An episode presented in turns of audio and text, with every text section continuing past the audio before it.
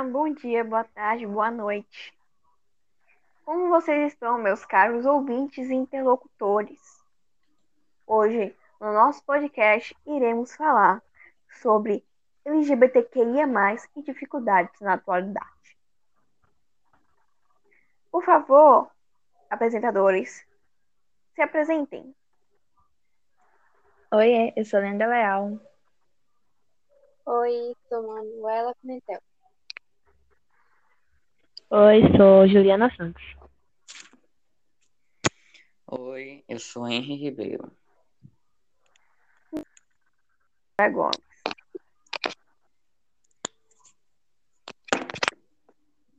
Hoje, dia 7 de junho, mês do orgulho, é feita.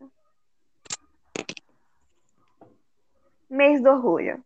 Ah, sou tão imponente, importante e significante. Amo olhar e ver as bandeirinhas e as coisas exuberantes e tudo que realmente me dá orgulho. Sendo parte da comunidade e sendo representada, até arrepiada, feliz e livre. Minha cabeça ultimamente está fervilhando. Mas, tudo bem. A parada esse ano será virtual de novo, no dia 6, via YouTube, sendo a 25 desde 1997, quando aconteceu a primeira. Aconteceu ontem, mas é bom falar. Você, meu caro ouvinte, sabia que ser homossexual é crime em 70 países? E que em 10 desses tem a pena de morte para pessoas que amam outras pessoas do mesmo gênero? E pasmem, o Brasil está incluso no ranking de países que mais mata LGBTQ e a mais no mundo, sendo o que lidera. Pois bem, a realidade foi e continua sendo cruel com essa comunidade. É, realmente. Leandra? Hum, acho que houve um problema com nossa querida apresentadora. Pois é, né? Parece que que a ela, voltou. Ela mandou mensagem no A vida é complicada, né, gente? Tá me ouvindo Oh, agora? voltou. Leandra? Voltei, teve um problema aqui. Mas eu queria falar que recentemente eu descobri uma coisa que eu fiquei um pouco surpresa, que é a diferença entre sexo e gênero, que pra mim era a mesma coisa, mas na verdade não é.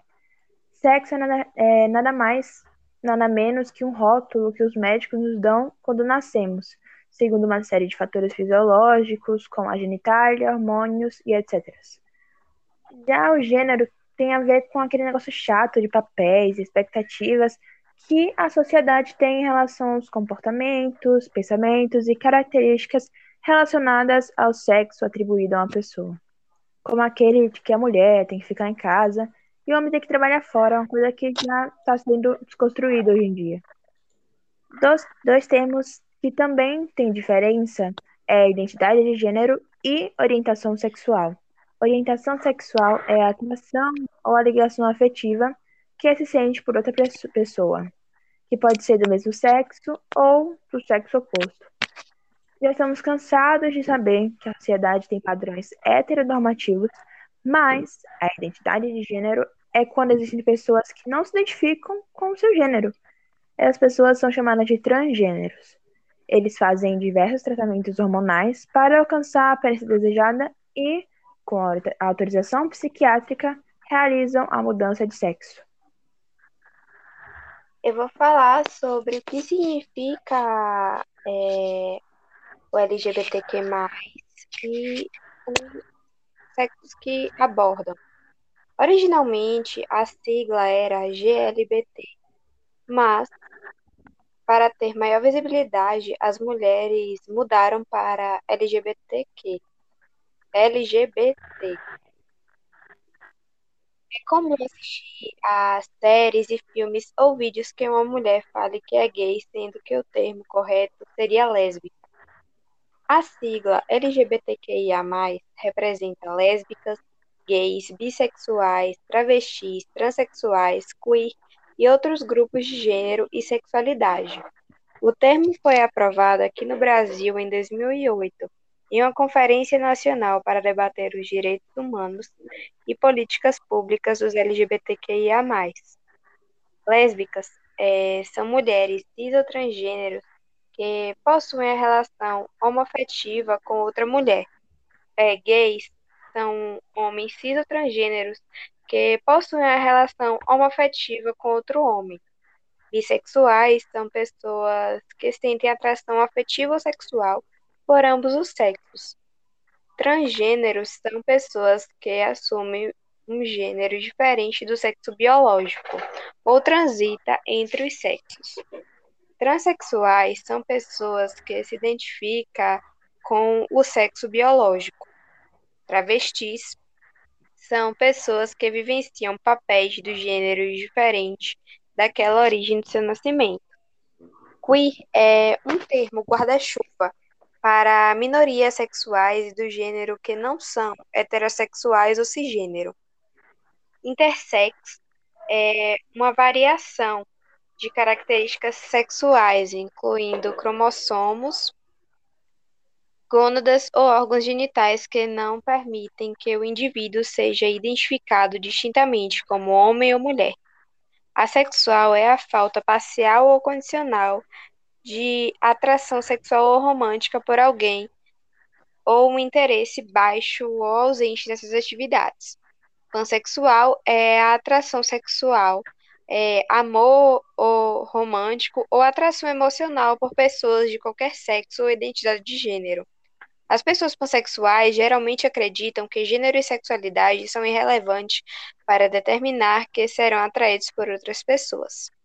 As genders são pessoas que não se atribuem é, em um gênero ou uma identidade de gênero. Esta categoria inclui uma gama muito ampla de identidades que não estão em conformidade com as normas tradicionais de gênero. Antes, Desde que o mundo é mundo, há relatos de pessoas LGBTQIA+, nele. Então não, não é algo recente e não é como muitos chamam de modinha. Durante toda essa existência, houve muita repressão nessa comunidade. A sociedade via e ainda vê como algo ruim. A religião também entra nesse contexto. Ela era uma ferramenta de controle social. Tinha o pensamento de que quem não pode gerar herdeiros é algo ruim. Por isso houve perseguições, como exemplo a Inquisição. Acrescento que teve uma época em que a homossexualidade passou a ser vista como doença. O termo totalmente sem noção utilizado era homossexualismo. Ressalto que o sufixo ismo é uma nomenclatura para doenças. Tanto que médicos começaram a propor a cura para a homossexualidade. Felizmente, esse termo passou, parou de ser utilizado e falando em doença, eu acho importante citar. Com o surgimento do vírus HIV e grande índice de desinformação, as pessoas começaram a associar a doença com os homossexuais.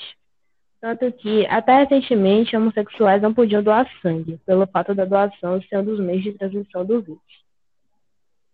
Houve mais e mais perseguições, como a dos nazistas, que levavam essa minoria para campos de concentração. Lá, eles eram identificados por um triângulo rosa em seus uniformes.